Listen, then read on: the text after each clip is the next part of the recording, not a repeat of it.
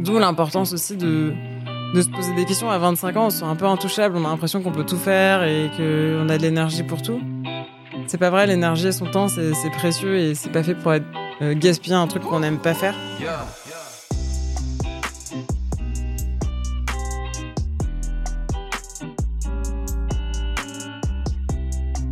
Antoine de Saint-Exupéry disait Les étoiles sont éclairées pour que chacun puisse un jour retrouver la sienne.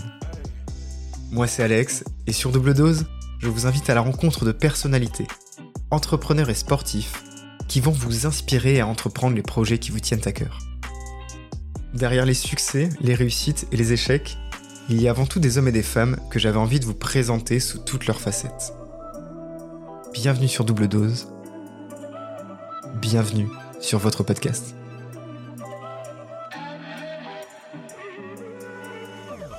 Il y a des hasards qui forcent le destin. C'est l'une des phrases prononcées par Anouk Le Terrier pendant notre enregistrement. Anouk, c'est une entrepreneur qui en a dans le ventre. À la fin de ses études, elle se découvre une maladie auto-immune de la thyroïde. C'est l'élément déclencheur qui la pousse à s'intéresser encore plus au fonctionnement de notre ventre.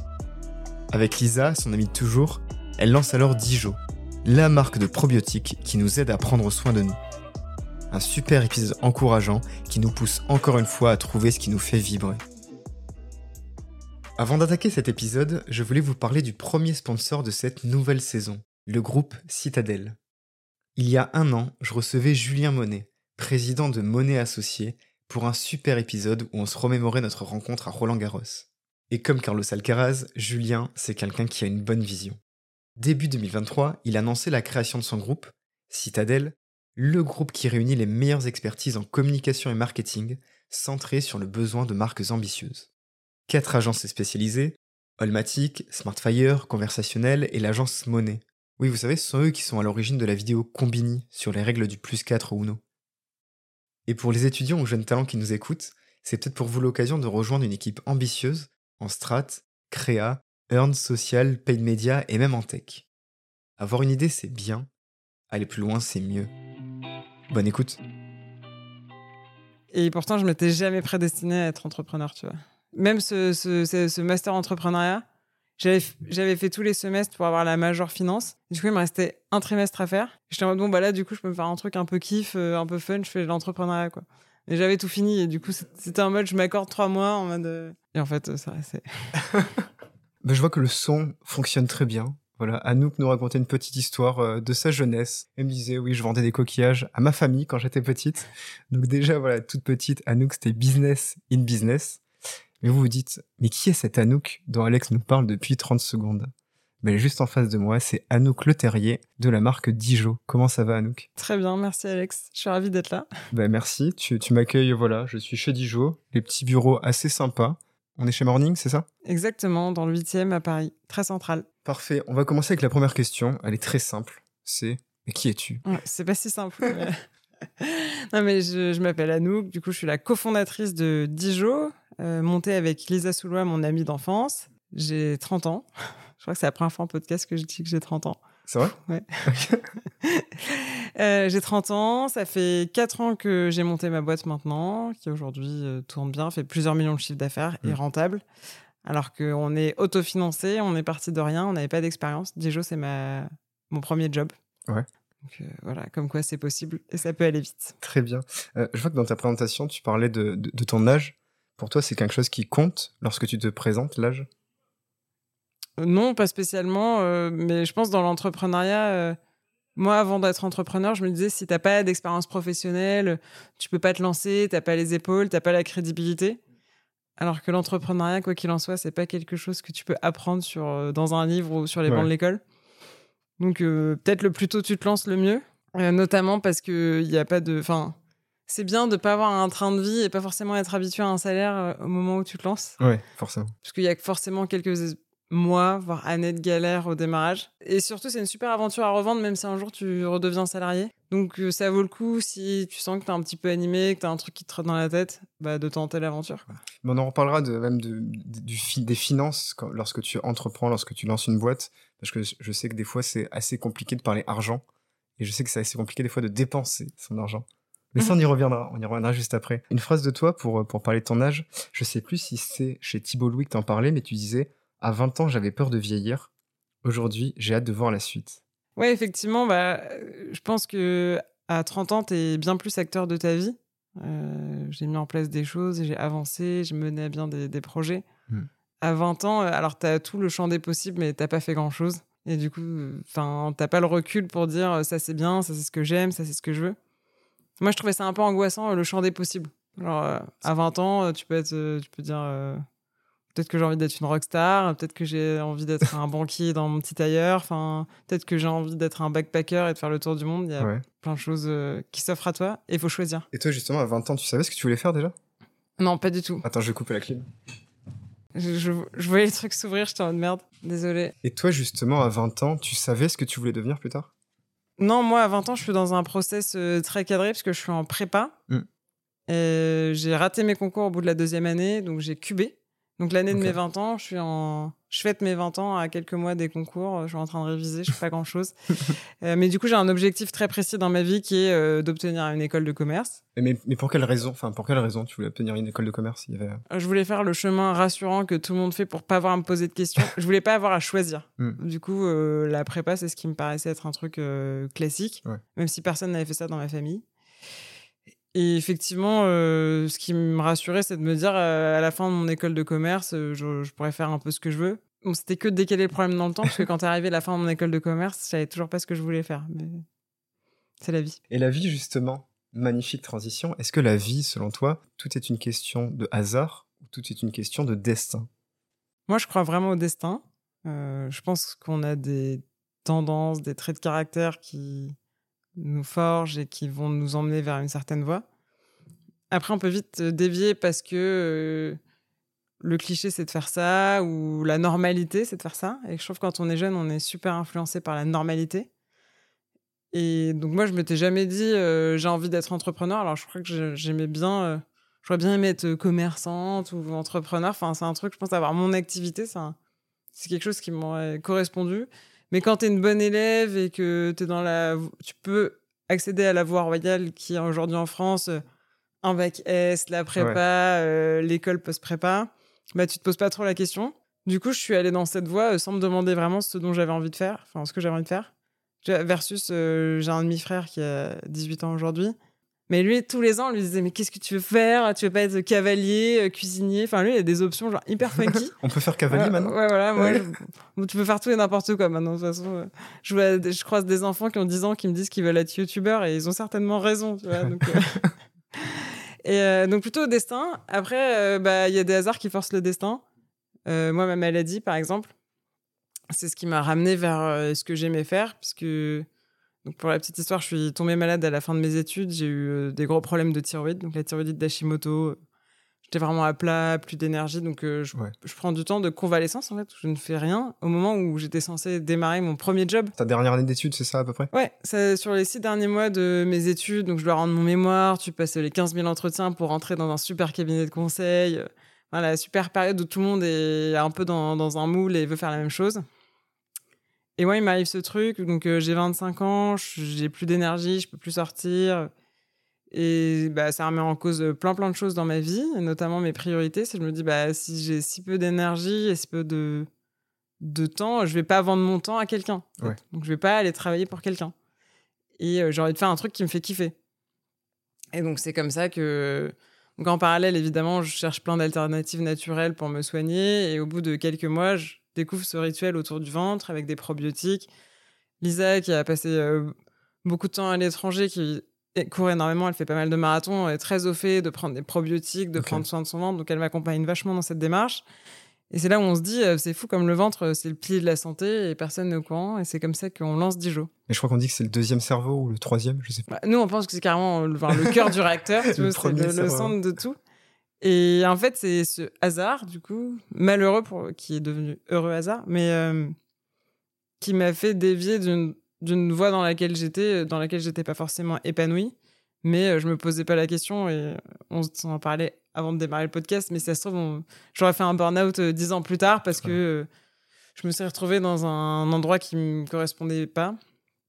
D'où l'importance aussi de de se poser des questions. À 25 ans, on se sent un peu intouchable, on a l'impression qu'on peut tout faire et qu'on a de l'énergie pour tout. Ouais. C'est pas vrai, l'énergie et son temps, c'est précieux et c'est pas fait pour être euh, gaspiller un truc qu'on n'aime pas faire. Et toi, tu t'en étais pas rendu compte avant? Est-ce que c'est ta maladie justement qui t'a permis de changer un petit peu tout ça? Ouais, ça a été vraiment la, grosse prise de conscience. J'avais fait des stages en finance euh, à faire de l'Excel euh, jusqu'à minuit pendant six mois. Je, je pense pas que j'étais spécialement douée pour ça en plus. Et en fait, tu, je me rendais compte. je voulais faire ça parce que c'était la, la voie royale, c'était bien payé. En plus, quand t'es une femme, il y en a pas beaucoup, donc tu peux être reconnue plus rapidement. Mais en fait, c'était pas mon truc, quoi. Mais vraiment, j'avais aucune valeur ajoutée à faire ça. J'étais une parmi d'autres. Euh, et je pense que c'est important de se dire, mais dans quoi j'excelle Et je pense qu'on excelle dans ce qu'on aime faire. Mm. tu ne deviens pas excellent. J'ai jamais été excellente en entrepreneuriat. Mais juste comme ça me fait kiffer l'entrepreneuriat, ah bah, j'ai envie tous les jours de donner le meilleur de moi-même, de faire de mon mieux. Je me remets en question, je sors de ma zone de confort parce que je kiffe en fait. Euh, L'Excel, ça m'a jamais donné envie de sortir de ma zone de confort, même dans l'entrepreneuriat. Donc euh, j'ai arrêté. En fait, pour quelqu'un qui est pas doué en entrepreneuriat, tu t'en tires bien. Oui, pour moi, personne n'est doué, euh, doué au départ. Ce que je veux dire, c'est c'est plus le mindset qui est cool. Mais il y a des gens qui sont excellents dans leur job parce qu'ils sont dans ce mindset. Donc tu peux être salarié et être dans cette dynamique ce que je veux juste dire, c'est que bah faut trouver le job qui te qui t'anime quoi. Ouais, celui qui te celui qui ne te rend pas malade aussi peut-être. oui, c'est clair. Mais mais je, suis obligé, mais pas pas d'inciter, mais on va tourner en tout cas sur ces débuts d'épisode sur euh, autour de cette découverte que tu as faite 25 ans post-études parce que je connais pas mal de monde qui se découvre euh, des maladies surtout cette euh, dans cette nouvelle génération, tu vois que ce soit de l'endométriose notamment de plus en plus de femmes sont aussi touchées par l'endométriose. Est-ce que toi, ça a pris du temps à te diagnostiquer cette maladie? Est-ce que ça t'a fait du bien de mettre même un, terme sur des mots que tu avais? Ah bah, Carrément. Euh, moi, c'était le parcours du combattant pour être bien diagnostiqué. Alors, souvent, en plus, quand tu es une femme, euh, les problèmes que tu as, c'est normal, c'est lié à tes cycles ou c'est dans ta tête si tu as mal au ventre. Donc, c'est insupportable d'entendre ça. J'étais vraiment enfin, au bord de la dépression. Enfin, j'étais triste, je pleurais tous les jours. J'avais perdu 10 kilos en 3 mois. J'étais vraiment mal. J'étais l'ombre de moi-même. Enfin, je sortais plus avec mes potes. J'avais plus envie de rien. Parce que la thyroïde, ça influe aussi pas mal sur le moral. Et le jour où euh, j'ai enfin trouvé quelqu'un qui a fait les analyses un peu plus poussées pour trouver les anticorps antithyroïdiens qui permettent de diagnostiquer la thyroïdite d'Hashimoto, oui, je me suis sentie soulagée parce que je me suis dit, bon, je suis pas folle, c'est pas dans ma tête. Déjà, ça, ça fait du bien. Euh, après, j'ai eu un traitement hormonal que j'ai très mal supporté, qui était assez lourd. Alors au début, euh, le médecin, évidemment, c'est parole d'évangile et je suis pas du tout contre la médecine mmh. classique. Simplement, j'ai dû chercher des alternatives pour mieux vivre avec ce traitement. Mmh. Euh, parce que ça me faisait aussi beaucoup de sauts d'humeur, beaucoup de yo-yo de poids. Donc même si ma thyroïde allait mieux, ce traitement hormonal, j'avais du mal à le supporter. Tu vois, quand je prenais mon lévothyrox au réveil le matin, je tombais tout le temps dans les pommes. Enfin, c'était pas très agréable. Et donc, je me suis mis à chercher plein d'alternatives naturelles pour mieux vivre avec ma pathologie et ce traitement. Et donc, c'est comme ça que j'ai pris beaucoup de temps pour moi, mais du temps à aller rencontrer des naturopathes, des mmh. ostéopathes, plein d'acteurs de la santé naturelle qui m'ont aiguillé et qui m'ont permis de devenir actrice de ma santé, de mon bien-être. Et ça a été ça qui a été vraiment euh, game changer, puisque et c'est un truc pour lequel je me bats pas mal aujourd'hui, c'est de réconcilier l'approche préventive et curative de la santé Surtout que moi, j'ai un traitement euh, certainement à vie pour ma thyroïde. Qu'un traitement lourd, qu'on considère comme lourd ou enfin... Non, bah, enfin, aujourd'hui, ça concerne énormément de gens de prendre du, du lévothyrox. C'est aujourd'hui avec enfin, l'explosion des problèmes endocriniens, euh, des perturbateurs et tout. Euh, hmm. Je pense que ça va faire qu'augmenter. Mais bon, c'est quand même pas drôle de devoir penser à ça tous les jours. En ce moment, j'ai la chance de pas être sous traitement parce que tout va bien. Mais, mais effectivement, c'est l'idée de pouvoir être acteur et te dire, bah alors j'ai le conseil du médecin, je comprends, hmm. je sais que je peux aller chercher d'autres choses en plus. Euh, qui sont pas antinomiques. Euh, moi, j'ai fait beaucoup d'efforts pour euh, réconcilier mon endocrinologue, donc la personne qui s'occupe des problèmes hormonaux, et le fait que je vois une naturopathe qui m'accompagne sur mon alimentation. Parce que c'est le chien et chat, les deux, un peu peut-être. C'est pas chien et chat, mais ils disent oui, c'est un plus si vous voulez, mais ça les impacte pas plus que ça. Alors que je trouvais peut-être plus d'écoute aussi chez ces experts santé plutôt naturels. Et du coup, on a aussi, ça a vachement imprégné Dijon dans notre démarche. Euh, bah, le côté accompagnement, écoute. Euh, chacun est différent, chaque ventre est différent. Et ça, compte vraiment, puisqu'aujourd'hui, euh, on a l'habitude de solutions standardisées en santé. Alors ça, c'est une médecine curative, c'est vrai, mais enfin voilà, encore une fois, chacun est différent, ça peut évoluer très vite. je suis assez convaincue que tout est lié. Alors, je suis pas une extrémiste à m'écouter tout le temps, mais euh, le, enfin, le mental, c'est aussi super important. Si on a une période de stress, si on a eu un petit traumatisme, Mhm. ça peut avoir un impact sur la santé. Moi, je suis assez convaincue que mes problèmes de thyroïde, c'est une maladie auto-immune. Donc, c'est une maladie Qui comme déjà- le diabète qui existe déjà, mais un jour qui se déclenche. Mm. Et moi, je pense vraiment que c'est genre le stress de l'orientation professionnelle et des derniers mois d'études où je savais pas ce que j'avais envie de faire. Il y avait rien qui m'animait spécialement. J'avais fait mes stages, mais j'avais pas eu. euh, Je me dis, c'est ça, travailler. Mon Dieu, c'est pénible, quoi. Ça fait peur. Ça fait peur. C'est vrai quand Ouais, t'as jamais peur. bossé, ça fait assez peur. ouais. J'ai l'impression d'une privation de liberté, de monétiser mon temps à faire un truc que j'aime pas. J'étais en mode, comment je peux me donner à fond pour faire un truc de 9h, en plus en finance, c'est assez tard le soir, à 22h, et juste avoir du. Alors certes de l'argent, mais pour avoir du temps libre le week-end où en fait je suis complètement morte Ouais. parce que j'ai tout donné la semaine. Et je pense que ça ça m'a tellement angoissé, quoi, ça a déclenché ça à ce moment précis de ma vie. Mais euh, c'est très compliqué, je t'avoue que même moi aussi, donc j'ai pas encore 30 ans. Euh, J'y serai, bon, j'ai encore euh, de, longs mois devant moi. Mais euh, pareil, tu vois, tu te poses pas mal de questions. Tu as commencé un peu dans la vie active. Ça va faire maintenant peut-être euh, 7-8 ans que je bosse, tu vois. Et tu te poses des questions. Au bout d'un moment, tu te dis, est-ce que ton quotidien, en fait, a vraiment du sens? Est-ce que bah, je me tue à la tâche des fois J'en fais un peu plus? Tu vois, en plus, moi, j'ai ce syndrome, alors qui, qui n'est pas une maladie, mais du jamais assez. Donc, je veux toujours en faire plus, toujours en faire plus. Et c'est vrai qu'au final, bah, tu te rends malade, tu fais tu vois, 10 minutes de plus par-ci. Après, tu te lèves un peu plus tôt le matin. Finalement, tu finis plus tard le soir aussi. Le week-end, tu vas ouvrir tes mails pour envoyer un petit quelque chose que tu n'avais pas fini le vendredi. Et puis, petit à petit, en fait, tu te rends compte que bah, ça devient de plus en plus compliqué. Là, chez moi, il n'y a pas si longtemps, j'ai une période un peu bah, de down, tu vois, de mentalement, et de me dire, putain, où j'en suis là, en fait, je donne trop de temps à tout le monde et des gens qui n'en valent pas forcément la peine, en quelque sorte, et des gens qui me sauveront pas le jour où je serai pas bien, tu vois. Et c'est pour ça, en ce moment, j'essaie de donner plus de temps aux, aux personnes qui le méritent. Tu vois, je donne des cours à côté. J'étais encore avec mes étudiants hier à Bordeaux, tu vois, donc j'ai pris le train euh, Trop bien. hier soir. Et c'est vrai que euh, donner, en tout cas, à des personnes qui ont besoin, des personnes qui sont en train de grandir, et ça, c'est quelque chose qui est important. Ça, c'est quelque chose qui est intéressant. Mm. Bah, moi, je suis assez alignée avec ça. J'aime beaucoup transmettre. Après, c'est la limite de ton temps. Mm. Euh, quand tu es entrepreneur, tu dois apprendre à dire non Mm. euh, et à bien organiser. Et c'est pour ça que bah, je fais des podcasts comme on fait là ensemble pour euh, transmettre un peu. euh, parce que je peux pas aujourd'hui, euh, je reçois euh, une douzaine de messages par jour de gens qui me disent Est-ce que tu as 20-30 minutes à m'accorder Alors, ça dure jamais 30 minutes déjà. Ouais. Et si je fais que ça, bah, je travaille plus, j'ai plus de vie perso, je vois jamais mon fils. euh, Mm. Et du coup, c'est super dur parce que moi, j'adore ça aussi, accompagner les autres. Puis j'ai envie de partager mon histoire parce que je pense que les problèmes que j'ai eus, ça pourrait aider plein d'autres personnes d'aller plus vite et On de pas perdre le temps euh, ouais. que j'ai perdu moi. Mais effectivement, tu peux pas sauver tout le monde. En tout cas, tu peux pas aider tout le monde. Alors justement, euh, Dijo aide quand même, tout le monde aide de nombreuses personnes. Et pour toi, c'est un projet qui te tenait vraiment à cœur, qui avait du sens. Euh, Dijo, c'est un super icebreaker en soirée, non? Ah, c'est clair. Même en événement professionnel, quand il y a quelqu'un genre hyper VIP qui vient te voir, tu te dis ouais, déjà pourquoi il vient me voir? Il me dit oui, donc vous êtes les fondatrices de Dijon. Je voulais vous dire, j'ai des problèmes de transit en ce moment. Ah là, c'est bon. Tu, tu sais que la, personne, elle, elle est prête à tout te raconter. Ouais. Donc, euh, toi, en mode, bah, by the way, comment vous avez fait pour lever 30 millions? Donc toi, en fait, tu connais le caca de tous les entrepreneurs. Ouais, exactement, même plus que les entrepreneurs. euh, c'est un très bon icebreaker, mais en fait, c'est un sujet tabou. C'est ce qui nous a un peu permis bah, d'émerger sur les réseaux, parce que personne n'en parlait. Et quand on a commencé à parler d'un sujet qui concerne tout le monde, et dont personne ne veut parler, bah forcément, ça a bien marché, ça a bien pris sur les réseaux. Et même les gens, ils n'en parlent pas à leur pharmacien. Donc le fait que ce soit derrière un écran, ils sont contents.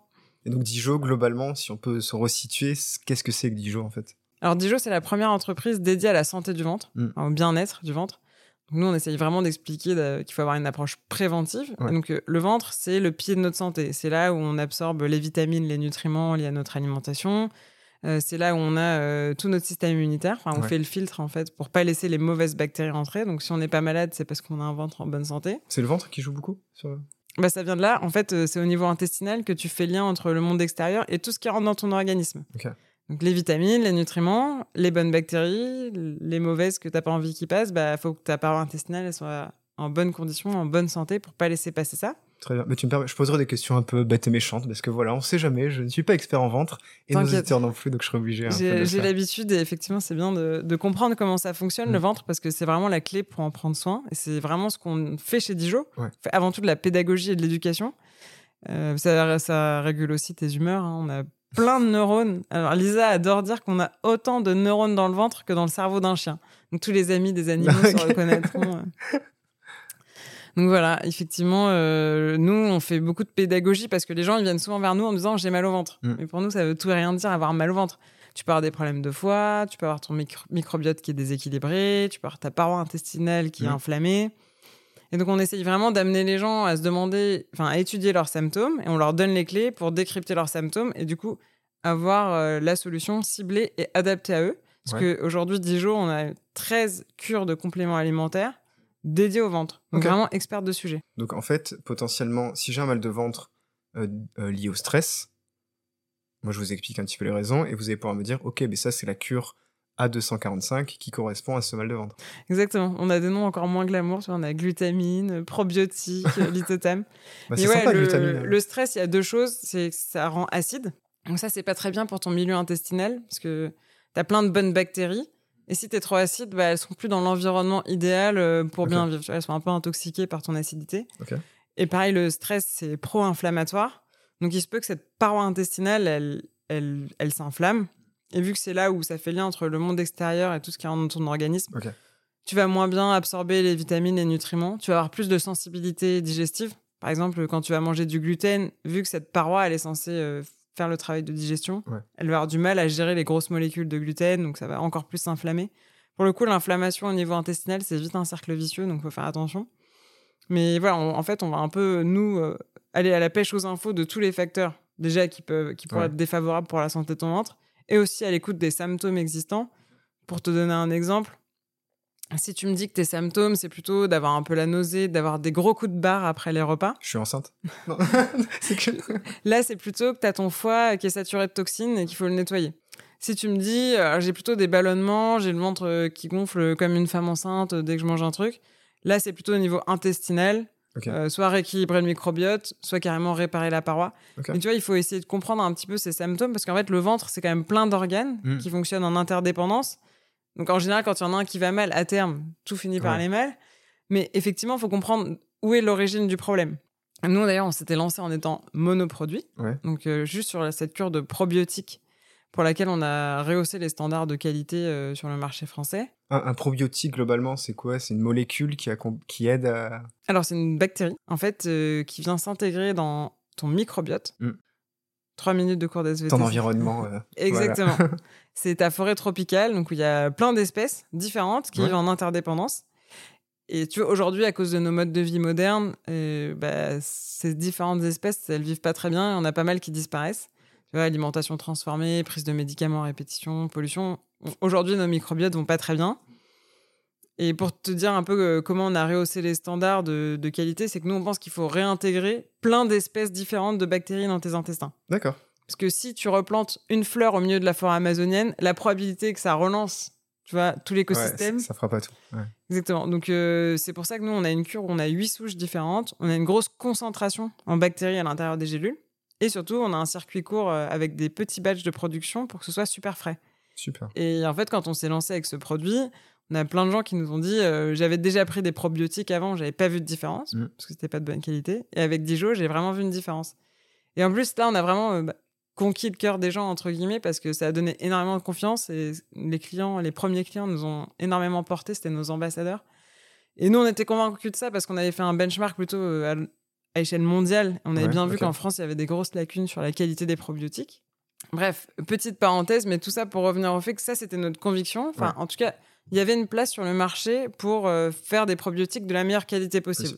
Et à ce moment-là, on n'imagine pas du tout être euh, l'expert du ventre. On était vraiment à fond sur nos bonnes bactéries, l'écosystème, la forêt tropicale. On faisait le pitch, on est assorti de les- toutes les salles de sport pour expliquer aux gens.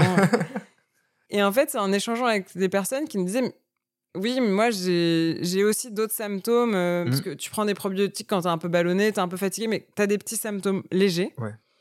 Et en fait, on se rendait compte qu'il y a des gens qui ont des symptômes bien plus poussés. Et c'est comme ça qu'on a élargi la gamme en, en pensant des, des accessoires un petit peu à la cure de probiotiques. Parce que ce que je te disais, par exemple, par rapport au foie, le foie, ça fait vraiment un travail de nettoyage. Mhm. Et donc, si ce foie il est saturé, qu'il peut plus faire ce travail de nettoyage, tu as tous les déchets qui se retrouvent au niveau intestinal. For- Et forcément, tout est imbriqué. euh, C'est le microbiote qui va trinquer. donc, quand on voyait des gens qui prenaient des probiotiques, mais qui nous disaient, bah, dès que j'arrête, euh, mes problèmes reviennent. Mm. on se dit, oula, il y a peut-être un sujet au niveau du foie. Est-ce que vous avez la langue blanche au réveil? Est-ce que vous avez un peu la nausée? Donc, souvent, c'était validé. On a fait comme ça un petit peu avec toutes les briques du ventre. Euh, et c'est comme ça qu'on est devenu bah, la référence en termes de, de, santé du ventre. Mais ce qui était trop sympa, c'est que c'était un process. Et à chaque fois qu'on on commençait à voir que sur un échantillon de population, euh, ils nous disaient Ah, moi, enfin là, il y avait une vingtaine de personnes qui revenaient toujours avec les mêmes symptômes. Et du coup, on allait chercher des experts santé pour mieux comprendre, puisque Lisa et moi, on n'est pas médecins. Ouais, vous avez réussi à vous faire accompagner en fait de personnes qui maîtrisaient encore plus le sujet que vous. Exactement. Et nous, on faisait vraiment la collecte de, de données d'un côté, Mhm. avec des gens qui étaient volontaires, qui voulaient nous aider à aller plus loin euh, là-dedans. Et pareil, des experts santé qui étaient enfin, hyper sensibles au sujet, Ouais. parce qu'il y a un énorme côté prévention. En fait, euh, une fois que tes intestins ils sont bousillés, euh, là, tu prends tous les médicaments du monde, c'est un peu compliqué de C'est- rectifier le tir. Et voilà, comme ça, c'est comme ça que Dijon est né. On est, enfin, moi, je suis hyper épanouie dans le côté euh, aider les gens au quotidien, parce que c'est vrai que j'ai- je suis passée par ce, cette mauvaise période. Et je souhaite à personne de vivre ça. Et quand tu as une écoute, une oreille, et que tu sais vers qui tu peux te tourner, c'est-à-dire pas juste quelqu'un qui dit euh, Non, mais tu cherches dans le vent, tu t'obstines pour rien. Nous, vraiment, les- nos premiers clients, enfin. Et encore aujourd'hui, on fait une vraie, on a une équipe dédiée, on a deux diététiciennes en interne qui vont écouter, qui vont approfondir, qui vont chercher. Et c'est ça qui fait la différence en fait, parce que déjà tu te sens, t'es en confiance, tu te sens accompagné, et quelqu'un qui te dit pas si t'as des problèmes, c'est dans ta tête, parce que vraiment il y a rien de pire. Est-ce que l'écoute, ce serait pas ta qualité première en fait? Oui, en plus, je crois que ça, c'est notre grand point commun avec Lisa. On est très empathique. Euh, mais en même temps, euh, tu peux, enfin, c'est important de développer une solution qui répond à un besoin. Enfin, tu peux faire le meilleur produit du monde si personne n'en a besoin. euh, Bon, Après, tu peux pas être un connard et vendre des probiotiques, en principe. bon, Ouais. ça, doit, ça exister. Hein, je les connais pas tous. Il y, a, il y a une notion aussi que tu, que tu évoquais, c'est la notion d'équilibre de vie. Ça, c'est c'est hyper important, on n'y pense pas assez. C'est-à-dire que oui, on pense au ventre, mais il y a l'équilibre de vie avec le travail, le sport, l'alimentation, la santé. Com- comment toi, tu arrives à gérer cet équilibre de vie au sens large et comment tu arrives à conseiller aux personnes d'avoir un bon équilibre de vie? Ah bah nous, c'est vraiment notre mantra. Je pense qu'on est un peu à contresens de tout le monde. C'est d'avoir un bon équilibre vie pro et perso. Quand t'es entrepreneur, là, je sais pas si la vie pro s'arrête vraiment, Mm. mais juste d'avoir un- une hygiène de vie qui nous permette de tenir dans la durée. Moi, je suis partie du problème inverse parce qu'en fait, je suis partie d'un état où je pouvais pas faire grand chose parce que j'étais malade, à commencer à récupérer de l'énergie, faire des choses pour moi. Et donc aujourd'hui, jamais je reviendrai en arrière là-dessus parce que je sais où ça peut t'emmener. Euh, donc effectivement, c'est inhérent chez nous de se dire euh, jamais on va se mettre dans le rouge et on est hyper à l'écoute euh, l'une de l'autre. Si on a une un moment qui est trop fatigué, c'est la force d'être deux, ça c'est cool. Ouais. On va pas pousser le bouchon trop loin. On priorise énormément. On est des, pour le coup, on essaye de vraiment s'organiser par priorité. C'est rien de te mettre dans le rouge et de te coucher à minuit pour faire un truc qui a une échéance dans trois semaines. Et ça, définir ses priorités, c'est assez simple pour vous ou Pareil, ça, prend, ça a pris du temps ou maintenant ça roule plus facilement? Peut-être au début, c'était plus difficile Je sais pas. Ouais, c'est pas facile. On s'est même fait euh, coacher pour euh, réussir à mieux s'organiser, même organiser nos emplois du temps. Euh, Mm. Ça a évolué dans le temps, mais à un moment, on avait des journées qui étaient dédiées par thématique. Euh, Aujourd'hui, on essaye de pas prendre de call le matin, par exemple, parce que le matin, tu es plus productif, donc tu es dans ta bulle, tu pas pollué par les SMS, les mails, le WhatsApp. Euh, parce que ouais, aujourd'hui, tu es tellement connecté que tu peux vite péter un câble. C'est vrai. mais non, non, on est, tu vois, chez Dijon, il y a rarement quelqu'un au bureau après 19h. Mais vraiment rarement. quoi. Ok. Et je pense que de toute façon, tu peux pas être productif 15 heures par jour. Et c'est ce Ou pas longtemps en tout cas. voilà. Et alors surtout, il y a aussi, il faut euh, tout ce que tu peux sous-traiter, déléguer euh, ou automatiser. euh. En fait, les tâches qui ont zéro valeur ajoutée pour toi, tu ne les fais pas. Et ça, c'est vraiment le mantra, bah, même pour les jeunes chez nous, Mm. c'est de leur expliquer que euh, bah, plus ils progressent, plus ils ont de la valeur sur des choses à enfin, haute valeur ajoutée, entre guillemets, enfin, avec expertise. Et donc, euh, dès qu'il y a un truc où ils ont l'impression qu'ils maîtrisent, c'est dur, mais c'est le moment de le déléguer, en fait. Il y a des gens qui sont rassurés par le fait de faire des choses qu'ils savent très bien faire, mais qui n'ont aucune valeur ajoutée. Parce que ça les rassure et qu'ils sont contents d'avoir réussi à faire quelque chose. Oui, euh, pour le coup, je respecte tout à fait si c'est ton bien-être et comme ça et te dire, euh, moi, je veux travailler euh, de 9h à 17h et faire un truc facile Ouais. qui me demande pas de sortir de ma zone de confort. Si t'es aligné avec ça, fine, et je trouve ça génial. Mais euh, si tu trouves ça un peu rébarbatif à un moment de faire toujours la même chose, de de, de pas évoluer, bah oui, effectivement, bah, il faut avoir cette, cette rigueur de te dire. Mais pour moi, c'est un peu le propre des bons entrepreneurs, c'est dès que tu maîtrises un truc, tu le délègues. En fait, sinon, tu peux pas. Euh, Continuer à progresser. Exactement. et, toi, justement, tu as l'impression de progresser, vous déléguez, vous grandissez. Ça fait bizarre, non, de passer de deux à, une grosse équipe? Ouais, surtout que nous, on a mis du temps à passer le cap. Euh, notre rêve, c'était de rester toutes les deux et de faire notre aventure à deux. Euh. Dans, la, cuisine familiale, pardon, je peux le préciser ou pas? On a bien squatté chez ma mère, paix à son âme. mais, mais effectivement, c'est pas facile, c'est notre organisation, c'est le management, ça prend du temps. Mm. Mais c'est une autre aventure qui est aussi hyper enrichissante et autant j'adore transmettre, bah, j'adore former aussi euh, les jeunes de l'équipe. Donc euh, moi, c'est un nouveau truc que j'aime bien. C'est challenging, hein, effectivement. Mais de toute façon, c'est encore une fois, on aurait aussi pu faire le choix de se dire, bah, on veut rester euh, une toute petite, enfin une petite entreprise, mm. être à deux et avoir une croissance un peu moins forte tant que tu es aligné avec les personnes avec qui tu travailles, enfin tes associés ou toi-même, pour moi, c'est pas un problème. C'est et c'est vraiment une question à se poser. Tu vois, à un moment, euh, on a eu l'opportunité de lever des fonds et on avait rencontré un un, enfin, un entrepreneur investisseur qui nous avait dit mais est-ce que votre but c'est de gérer une multinationale, de passer votre vie dans des avions? Et là, mais direct, on s'est dit mais pas du tout. Alors, je pense qu'on a quand même revu nos ambitions à la hausse mais, euh, mais à ce moment-là, on se disait euh, non, en fait, c'est pas ce qu'on veut. Nous, ce qu'on veut, c'est être bien, mmh. déjà, dans nos baskets, faire un truc qui nous anime. Et c'est notre force avec Lisa, c'est qu'on s'était jamais trop mis la pression. Quand on a lancé Dijon, on s'était donné une deadline, on s'était donné un an pour réussir à se rémunérer. Et si on n'y arrivait pas, c'était très clair qu'on devait arrêter et on pensait partir euh, se faire une nouvelle vie avec notre sac à dos en Australie. C'était une perspective plutôt cool. Ça, c'était le rêve, c'est faire 5 ans, euh, on vend et après on part en Australie faire du, du road trip. Bah maintenant non parce que j'ai des enfants, j'ai un enfant et je suis enceinte du deuxième, mais euh, donc je pense plus partir comme ça avec mon sac à dos. Mais à l'époque, ça minimisait un peu la pression mm.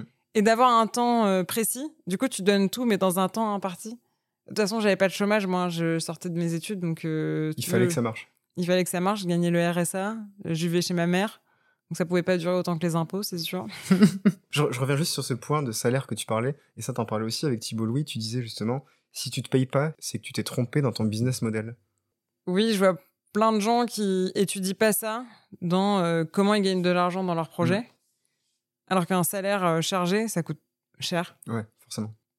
Donc ça, il faut quand même en avoir conscience euh, et le projeter, quoi c'est normal de pas y arriver tout de suite, mais effectivement, euh, si t'as pas anticipé ça, euh, bah, tu vas t'épuiser et pendant 5 ans, 10 ans, euh, tu peux pas. Enfin, ton énergie du début où tu donnes tout, tu fais tout toi-même, elle a une limite. Et surtout, ça influence ta manière de gérer ta boîte. Quand t'as pas d'argent perso, bah, t'oses pas investir pour ton business. Ok, et, et ça, euh, justement, pardon, je, je reviendrai juste après, mais ne pas se sous-payer aussi, j'ai l'impression que c'est important. Tu vois, parce que t'en parles, euh, forcément, faut pas non plus sous-payer, enfin, se donner des 20 euros par-ci par-là, ça sert à rien.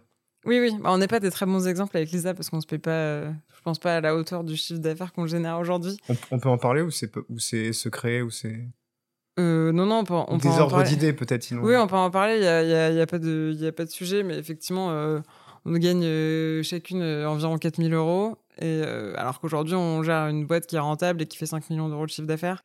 Après, parce que euh, c'est notre politique, on gère en bonne mère de famille et qu'on a envie que ça dure longtemps et on fait très attention à notre trésor vu qu'on est autofinancé. Mais euh, bon, après, ça nous va, c'est comme tout, tant qu'il n'y a pas de frustration et que ça te permet de vivre la vie que tu as envie de mener.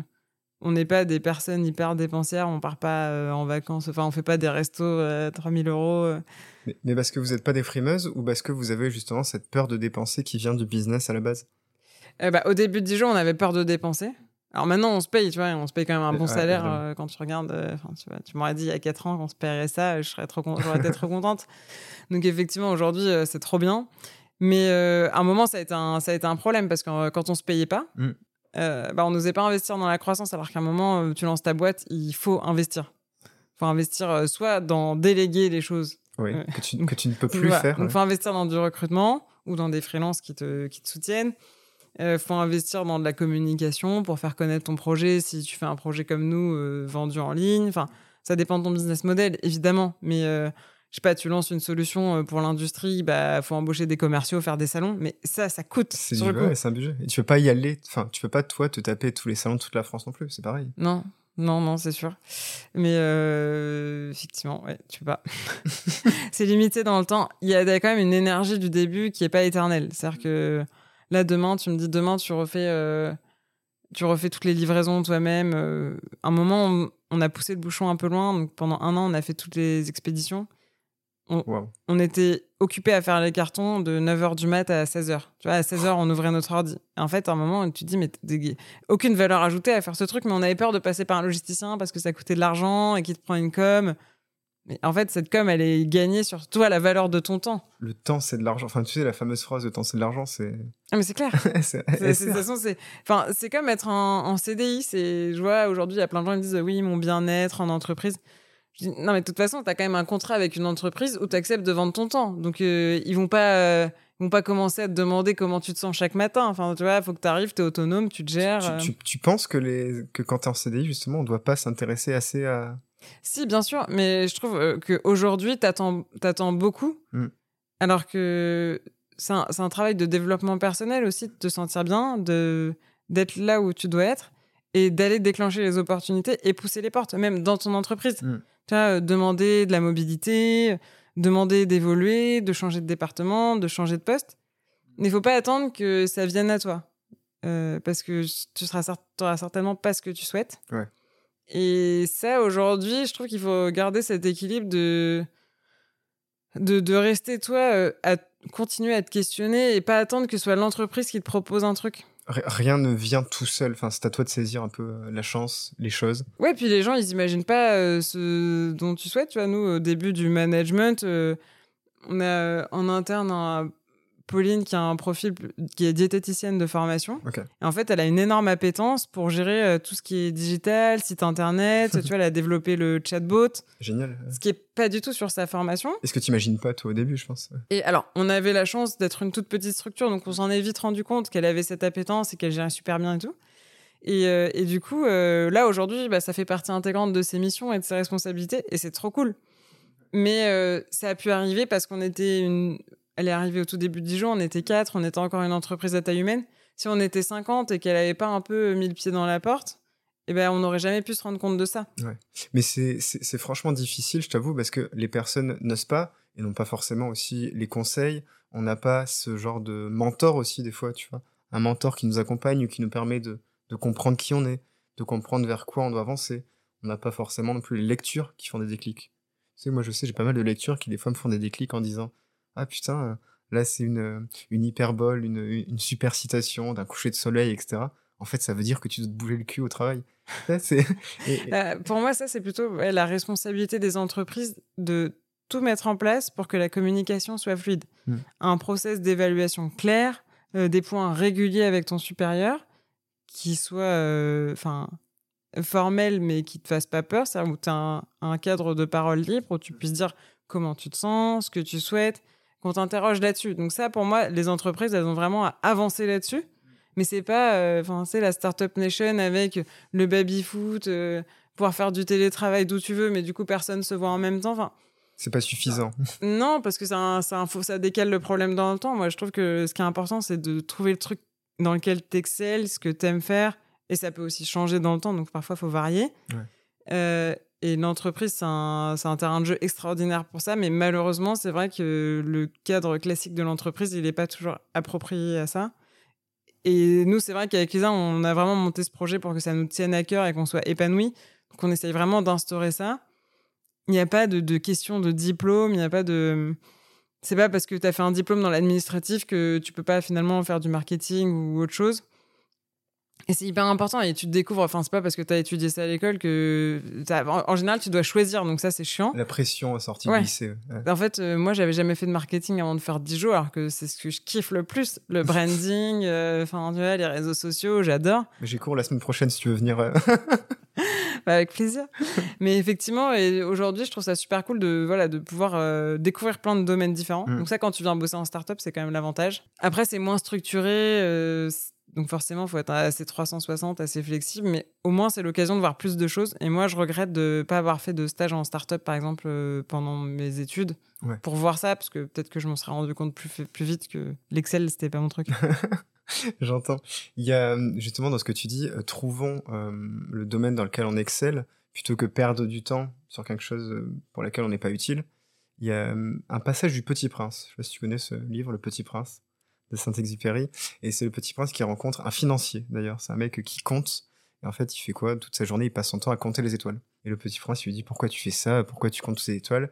Il fait ben, Je compte pour devenir plus riche. Parce que plus j'ai d'étoiles, plus je serai riche. Il fait Mais pourquoi tu veux devenir plus riche? Mais pour acheter plus d'étoiles.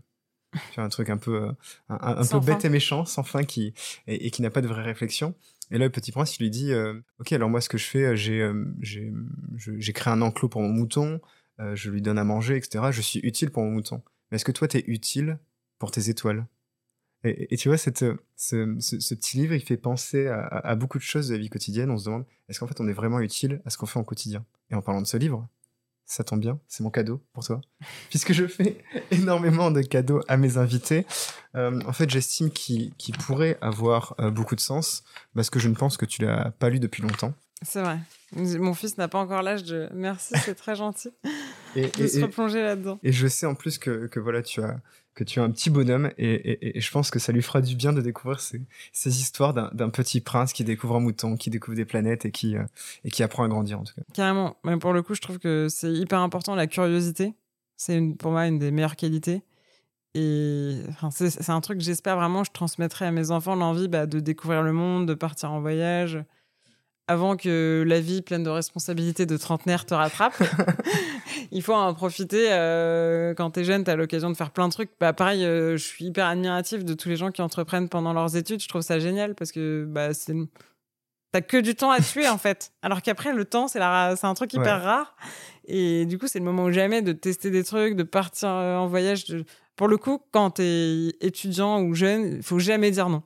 Autant aujourd'hui, il faut dire non tout le temps. saisir toutes les opportunités possibles. Saisir toutes les opportunités. Mais il y a un film comme ça, c'est Yes Man, je crois, où justement pendant, il dit, il dit jamais non à rien et finalement il arrive plein de trucs super positifs dans sa vie. Et effectivement, il faut s'ouvrir les chakras en permanence, euh, parfois même à prendre le recul de un changement culturel ou un truc comme ça, euh, ça peut, ça peut te faire changer de perspective et voir les choses différemment. Tu peux vite être enfermé dans un, dans ton schéma mental. Euh, Surtout si t'as, enfin, je sais pas si ta famille ou tes amis sont omniprésents et que tu, peux avoir des choses parfois tu te sens un peu emprisonné. Tu vois, moi, au début, j'avais l'impression d'être complètement incomprise par mon entourage quand j'ai commencé à entreprendre. Où ils comprenaient pas, en fait, cette charge mentale de, déjà, j'avais rien, t'as aucune garantie. Alors, tu vois, tous tes potes euh, qui signent leur CDI, qui ont des super salaires, euh, qui partent en vacances, qui achètent leur premier appart, et toi, t'as rien. Et alors d'un côté, ça, t'as trop de chance, c'est trop excitant ton projet. Et tu mais moi, je, je, paierais pour être à votre place, en fait. Enfin... T'as eu peur un moment à, à, à, ce, à cette époque-là, tu vois, quand tu voyais tous tes potes euh, qui commencent à fonder des petits foyers, qui achètent des maisons, qui commencent à, gagner des vrais salaires, etc. Est-ce qu'à un moment, tu t'es dit, putain, en fait, est-ce que je fais une erreur? Non, bah, tu vois, c'est comme euh, le petit prince. C'est un moment, euh, moi, je faisais un truc qui, que j'adorais. Mmh. Donc, c'était le plus important pour moi, c'était mon moteur, et ça m'emmènerait là où ça devrait m'emmener encore une fois, je trouve que c'est une bonne chose de se mettre des deadlines. Euh, parce que sinon, tu peux passer 10 ans et essayer de monter un projet qui est pas rentable ou tu n'arriveras jamais à être payé. Il faut être très pragmatique dans l'approche.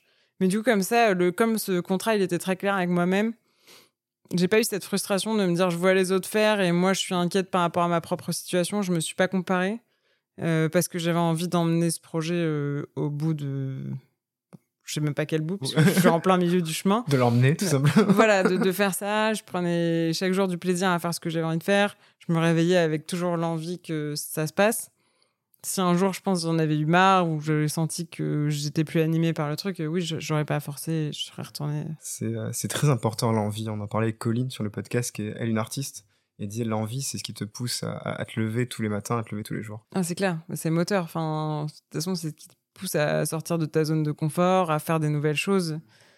Nous, euh, quand on est passé à la télé pour qui va être mon associé, franchement, on avait peur, on n'avait pas envie. Mais c'était une opportunité de faire connaître Dijon et le fait de prendre soin de son ventre à 2 millions de téléspectateurs. Donc, on s'est fait une violence inouïe. on n'a pas dormi pendant des semaines. Bah, mais euh, mais c'était génial et surtout, euh, Demain, tu me dis de le refaire, franchement, il faudrait me payer très très cher.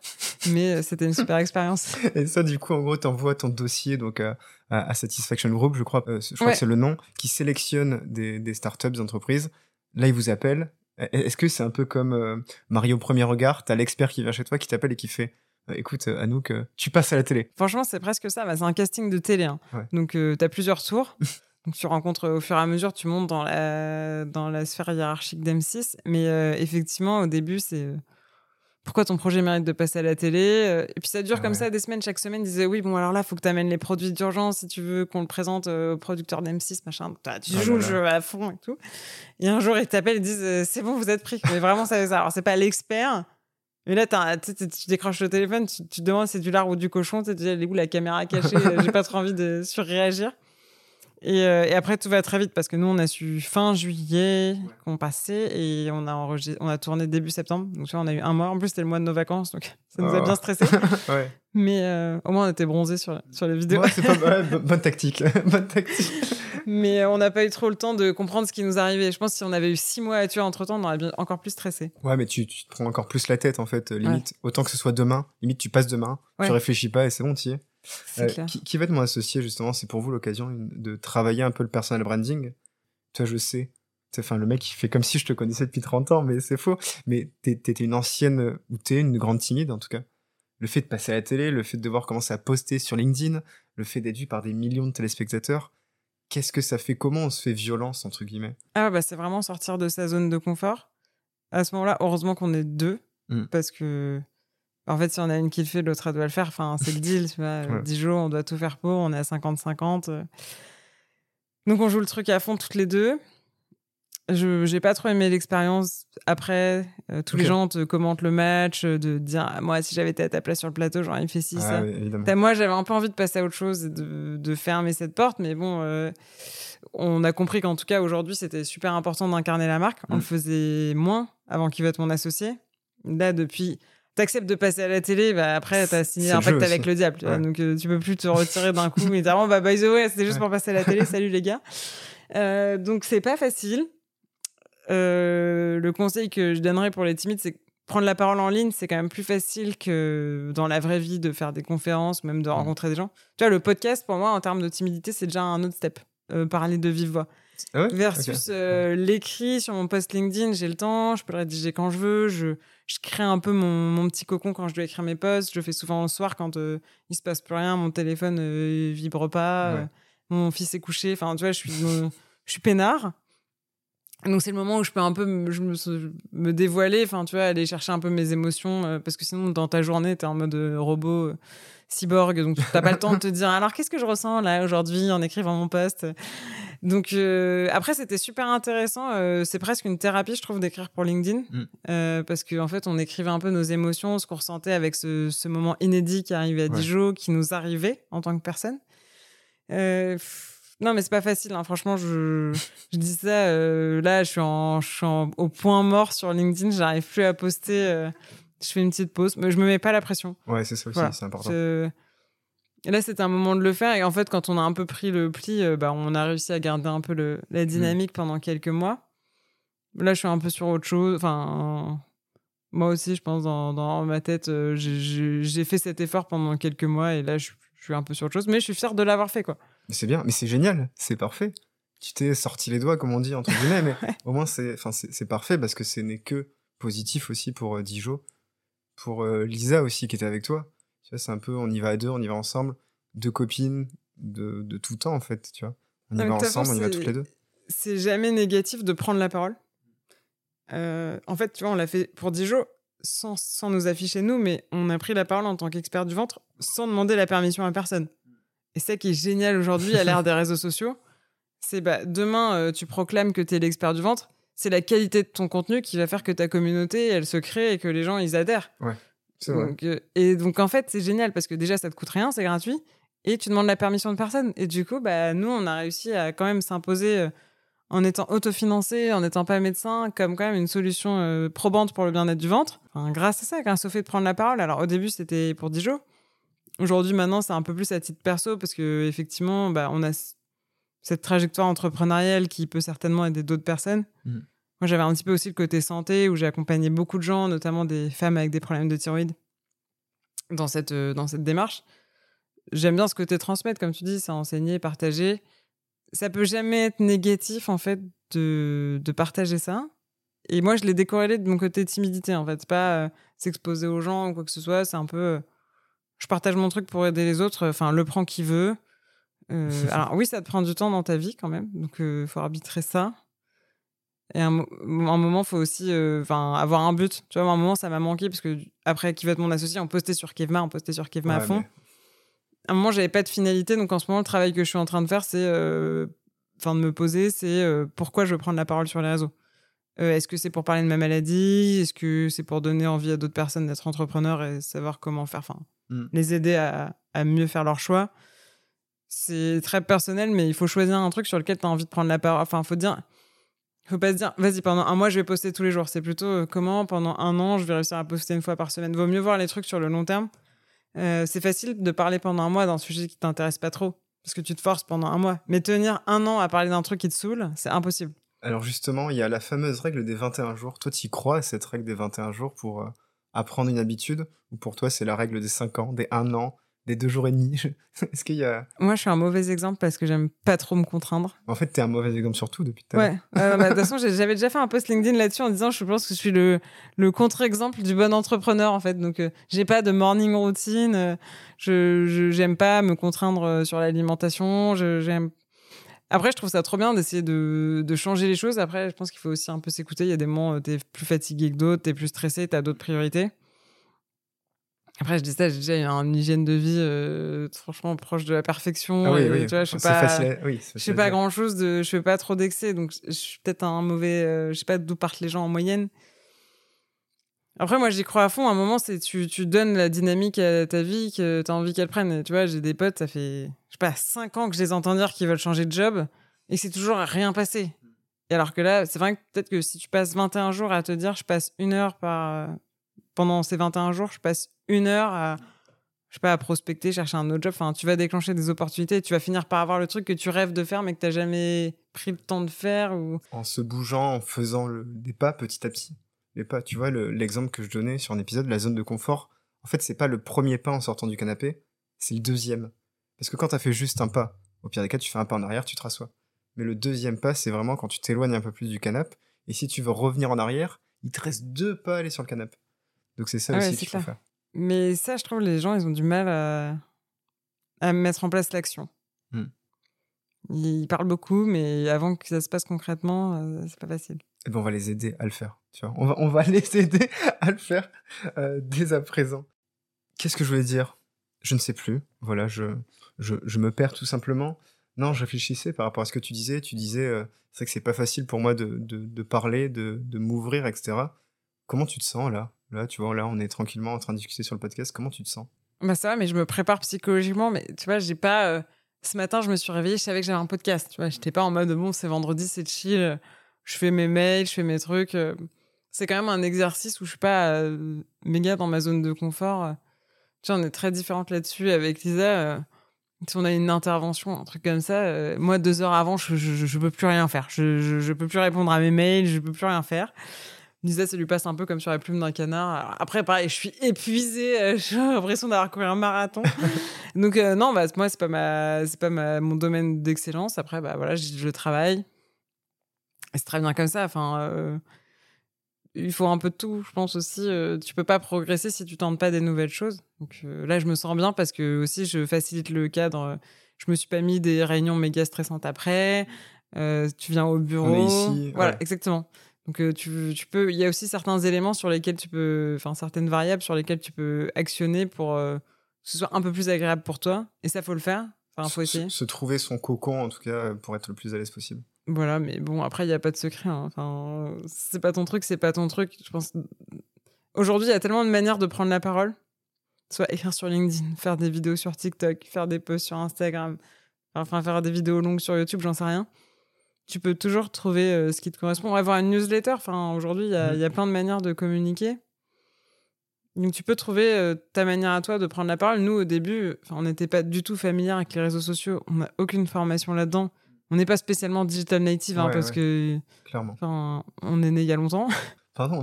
et, euh, et, du coup, on a réussi à prendre la parole au début pour Dijon. Ça nous a un peu formé pour nous prendre la parole à titre mm. perso. Ça nous a un peu aidé. Et oui, vous parlez en tant que Dijon, en quelque sorte, pas en tant, pas en tant ah, qu'Anouk. c'est beaucoup plus facile de parler en tant que Dijon que de parler en tant qu'Anouk. Bon, déjà, la première fois qu'on a fait un live sur Dijon, je me souviens, c'était pendant le confinement, j'étais en PLS. j'avais trop peur de prendre la parole alors qu'il y a dû y avoir sept personnes qui sont connectées sur le live, tu vois. Donc franchement, euh, de toute façon, le stress et le trac, c'est, naturel. Donc, il faut pas en faire tout un truc. Et c'est ce qu'on dit souvent aux équipes parce que pareil, bah, ils, sont, ils grandissent avec nous, donc ils sont amenés à faire des trucs pas aussi de plus en plus impressionnants. Euh, tu vois, Pauline, notre diététicienne, elle va parler devant, devant, des gens, former des équipes chez Omaikri. Et c'est hyper impressionnant, mais on lui dit, bah, le stress, c'est positif. Enfin, ça veut dire que tu vas faire un nouveau truc, que tu vas sortir de ta zone de confort. oui, c'est pas facile. Ça, c'est sûr que c'est pas facile. Mais si tu fais que des trucs faciles, tu progresses pas. Ce qu'on disait tout à l'heure en plus. On approche de la fin, voilà. Tout s'est bien passé jusque-là, ça va, tout s'est bien passé. T'es plutôt bien. J'ai pas dit de conneries, je Le mec est plutôt sympa, en fait, franchement. Il y a pire quand même, qu'un mec euh, qui interview. Moi, je sais sympa de parler des choses que t'aimes. Donc, oui, ça va. Pas trop, de, pas trop, de, sujets épineux. Jusque-là, on est bien. Euh, c'est la minute quiz, juste avant de, de finir. En tout cas, c'est une minute, rapidement. Je te pose deux, trois questions. Je réfléchis pas. C'est pas trop mon truc, ça. Non, mais en plus, là, tu réfléchis pas. T'es vraiment euh, cash pistache. Très vieille, cette expression. Ouais. Mais t'es vraiment, tu sors en tout cas ce que tu as envie de sortir. L'application que tu utilises le plus souvent Instagram. Forcément. Pour le taf ou même en dehors Ouf, tout. Les meilleures toilettes où t'as été dans ta vie bah, Je dirais celle du Hoxton à Paris, puisque c'est plus Instagrammable. Et je trouve ça fort de rendre des toilettes Instagrammables. Tu vois on, a on a essayé de refaire avec Dijon un moment, on avait fait une série où on prenait toujours, euh, on voulait lancer un challenge où dès que tu vas dans des toilettes, tu les prends en photo et tu repostes sur Insta avec le hashtag Dijon. Ça n'a jamais marché. Donc je suis hyper admiratif de ce que le Hoxton a réussi à faire. Donc ça, je trouve ça très cool. Mais euh, on, peut travailler un concept, si tu veux, c'est j'irai aux toilettes chez vous. Un peu comme Antoine euh, de Maximi, où il a dormir chez les gens. Nous, on peut aller aux toilettes chez les gens. Ouais, voilà. Je sais pas si c'est la bonne manière d'aborder le sujet tabou du ventre. un lieu ressourçant pour toi À Chinon. Euh, chez ma grand-mère. Avec Lisa, on est toutes les deux originaires de Chinon. Aujourd'hui, on vit à Paris. Euh, je suis pas une grande citadine de cœur, mais euh, effectivement, bah, si je vais pas au moins une fois par mois, je me sens pas bien. Quoi. Un défaut que tu détestes chez les autres? La jalousie. Je trouve que c'est un truc de frustré, enragé, de pas prendre sa vie en main et d'envier les autres. Clair, cash, efficace. Ta plus grande qualité à toi, c'est laquelle? On l'a dit peut-être tout à l'heure, c'est peut-être l'empathie. Ouais, ou la patience, je suis cool, moi. Plus facile. enfin, mon mec te dirait pas, te dirait peut-être pas ça, mais moi j'ai l'impression d'être cool. Euh, est-ce que ça vaut le coup encore de faire une école de commerce aujourd'hui? J'ai un joker ou pas? Tu peux mettre le joker de maintenant. Euh, bah, je pense qu'aujourd'hui il y a plein de moyens de se former en ligne. Après, j'ai adoré ce temps de l'insouciance de l'école de commerce qui m'a permis de faire des échanges à l'étranger, de vivre dans trois pays en quatre ans, donc euh, ça, j'ai trouvé ça génial. Pourtant, j'avais pas euh, des parents qui pouvaient me subventionner. Euh, mmh. du coup, ça m'a permis de faire beaucoup de voyages. grâce au stage où tu mets un peu d'argent de côté, tu peux faire des petits jobs en parallèle de tes études et tu as des échanges universitaires qui sont super cool. Ça, c'est hyper enrichissant. Donc l'école de commerce, quand même, c'est trop cool pour ça. Mmh. Et bah, l'opportunité de faire des stages, donc quand même goûter un peu au monde de l'entreprise que moi, j'ai pas du tout assez exploité. J'aurais dû faire des stages, par exemple quand je voyais que la finance, j'avais pas une énorme affinité avec, j'aurais dû aller chercher un truc en start-up, enfin un truc opposé. Logiquement. Mais encore une fois, ça te demande une maturité, un recul qui est important. Et je comprends aussi pourquoi aujourd'hui, il y a plein de gens à 30 ans qui se retrouvent à du coup pas savoir. Pas parce savoir, que limite, t'as pas le temps et à 25 ans, t'es encore euh, jeune et t'as envie de kiffer. Après, euh, bah, j'aime pas le côté euh, élitiste, très cher, même si je peux faire un prêt à taux zéro. J'aimerais bien que ce soit plus inclusif, mais malheureusement, j'ai pas trop l'impression que ça va dans cette direction. Donc ça, c'est un peu le point négatif. Et la prépa, j'ai trouvé ça hyper formateur et moi, j'ai kiffé. Beaucoup me, le disent, en tout cas même d'invités qu'on fait des prépas. Pour eux, c'était très utile parce qu'ils ont appris une manière de fonctionner, en tout cas. Ouais, alors je trouve que ça te conditionne un peu trop à tout donner pour le taf. Et mhm. tu vois, les purs produits écoles de commerce bah, qui vont en finance ou en conseil, de, en strat, ils se posent pas trop la question de ce qu'ils aiment eux. Mhm. Et moi, j'ai failli être ça. Donc euh, je suis assez sensible à ça.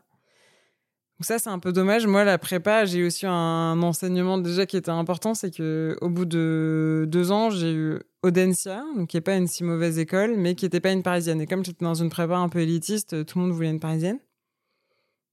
Mais moi, enfin, personne n'a fait de prépa dans ma famille. Tout le monde est en mode Audencia, euh, c'est très bien, c'est envie d'y aller et tout. Et c'est mon directeur de prépa qui m'a dit, bah, là, c'est ta décision. C'est pas est-ce qu'il faut faire une parisienne, est-ce qu'il faut pas faire une parisienne? C'est est-ce que tu penses que tu as donné le meilleur de toi-même pendant ces deux années de prépa? Et là, bah, c'est vrai que si t'as pas envie de te mentir à moi-même, c'est vrai que j'avais peut-être pas donné le meilleur de moi-même. j'ai quand même continué à faire un peu la fête en prépa. Donc je me suis dit, euh, et est-ce que tu as la ressource pour faire une troisième année? Et avec cet objectif d'avoir une parisienne.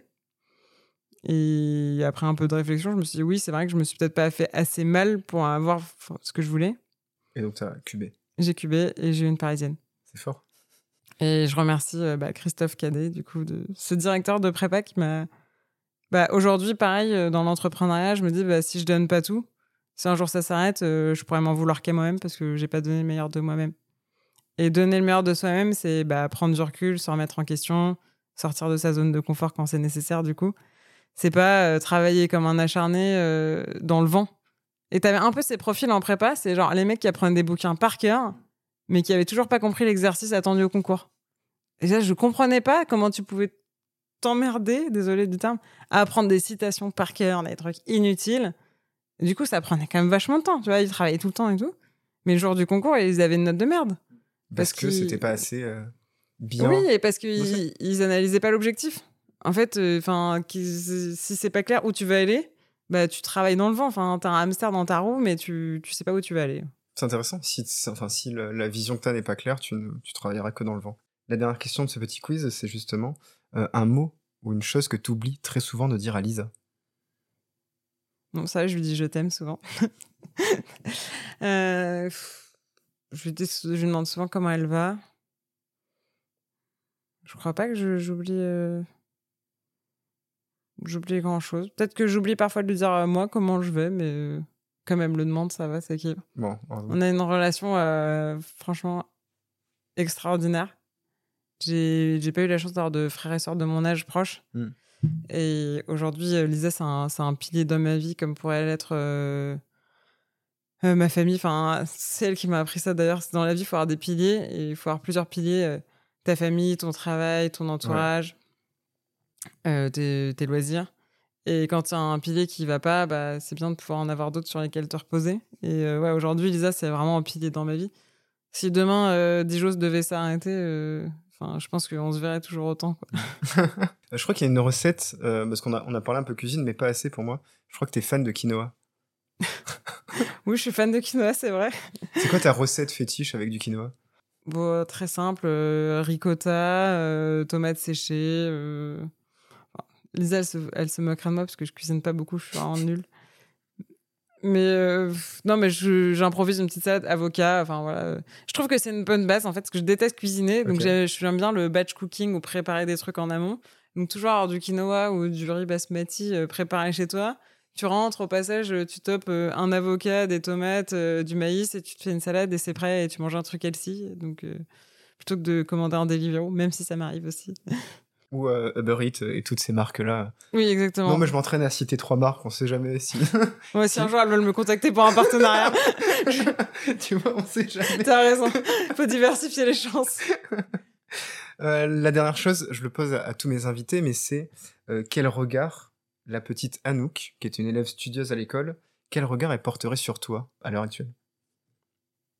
Bah, Je pense qu'elle serait fière, surprise aussi, euh, parce que même à 20 ans, tu m'aurais dit que je serais l'Anouk d'aujourd'hui, je l'aurais pas imaginé. Euh, bah, j'aurais aimé avoir cet exemple en fait. Euh, genre, quand j'étais petite, de me dire en fait, tout est ok. Tu peux être timide, c'est ok. Tu peux pas aimer faire un truc, c'est ok. Tu peux être triste, c'est ok. Euh, moi, j'étais enfant unique quand mes parents sont séparés. J'ai un demi-frère plus tard, mais j'ai un peu morflé à cette période de ma vie. Une adolescence pas très, euh, pas très cool. Après, ça m'a un peu forgé.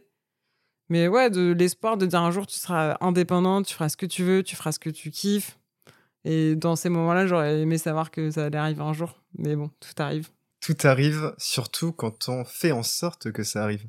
C'est ce que je retiens un peu de tout ce qu'on s'est dit, c'est surtout euh, continuer à avoir cette vision moyen ou long terme, peu importe, mais fixez-vous une deadline, de vous dire, ok, j'ai envie de réaliser ça entre telle période et telle période, essayez de d'être un starter vous-même, commencez, levez le pied, sortez du canapé, mais faites le deuxième pas pour aller plus loin et chercher potentiellement ce qui vous fait kiffer et ce qui vous donne envie en fait de vous lever tous les matins. Et, aussi une dernière chose que tu disais, c'est surtout vous êtes votre propre conscience et vous êtes la propre personne qui vous, qui vous permettra de changer. c'est que toi, tu as réussi à être la personne qui a réussi à changer, à se changer elle-même. Et qui rendrait fière la petite Anouk. euh. Hum. Après, je me suis changée parce que j'ai eu une maladie et que pour le coup, c'était incompressible comme truc. Donc finalement, euh, j'ai pas été si courageuse. Mais. Pourquoi T'as été courageuse? Ah, j'ai été courageuse parce que j'ai géré le truc. Mais quand ça m'est tombé dessus, euh, bah, j'ai eu quand même un peu de temps à digérer. hein. Mais en fait, c'est ça, à un moment, t'as l'arbitrage de dire, bah, soit je passe ma vie à me morfondre, euh, et soit euh, bah, je change parce que ce sera tout le temps comme ça. Et donc ça, ça m'a un peu forcé. Mais effectivement, c'est... faut avoir le, cour- le, le courage, ouais, un peu de, de se bouger. Et plus ton objectif, il est précis, euh, plus c'est facile de l'atteindre. Il faut bien définir un peu ton truc. Tu vois, nous, avec Lisa, on s'est dit, euh, oui, on veut pas euh, avoir une multinationale et passer notre vie dans nos avions, dans des avions, ou dans nos avions. Pardon ça peut marcher. Bon, de toute façon, l'avion, c'est plus très bankable en ce moment. Mais on n'a pas non plus envie, à 40 ans, d'être en train d'être quatre dans le bureau à gérer les stagiaires. Tu vois, on Mm. a quand même envie de réussir à créer une PME qui tourne bien. euh. On- en fait, euh, on a quand même plus envie d'être au four et au moulin, de, de lancer des nouveaux projets. En fait, c'est ça qui est cool quand tu te structures et que tu recrutes. Ouais. C'est que là, euh, bah, par exemple, on aimerait bien aller en pharmacie. On sait pas faire, c'est pas notre métier. Mais là, on a structuré l'équipe pour que tout ce qui soit aujourd'hui e-commerce, marketing digital tourne. Ouais. Et donc là, nous, on, on fait, on sollicite plein de rendez-vous, on contacte plein de gens sur LinkedIn qui sont dans la pharma pour comprendre un peu comment ça fonctionne et développer cette nouvelle expertise qu'on n'a pas. Ouais. Mais bon, au début, on n'avait pas l'expertise du e-commerce non C'est plus. normal, ouais. ok. Parce que bah, ça fait partie un peu de l'objectif qu'on s'est donné. Si, si on veut être une PME, il faut quand même qu'on soit un peu omnicanal, qu'on ait différents réseaux de distribution et donc diversifier notre risque. Et donc ça nous force à devoir apprendre le métier de la pharmacie. Et potentiellement prendre des risques pour aller plus loin. Mm, exactement. Mais ça, pour le coup, bah, c'est enrichissant parce qu'on est hyper alignés, hein, qu'on a toutes les deux envie de le faire. Et effectivement, euh, ça prendra peut-être le temps que ça doit prendre, mais on va y arriver. Mais ça se fera un jour. Est-ce que quand tu auras ta PME, tu me serviras encore des cafés quand je viendrai te voir? Ouais, bien sûr. Bah, en même temps, c'est normal de servir des cafés à ses invités. Merci beaucoup, Anouk. C'était vraiment un plaisir de t'avoir. Et euh, bah, pour le coup, je vais prendre un café. Trop bien. À Allez. bientôt.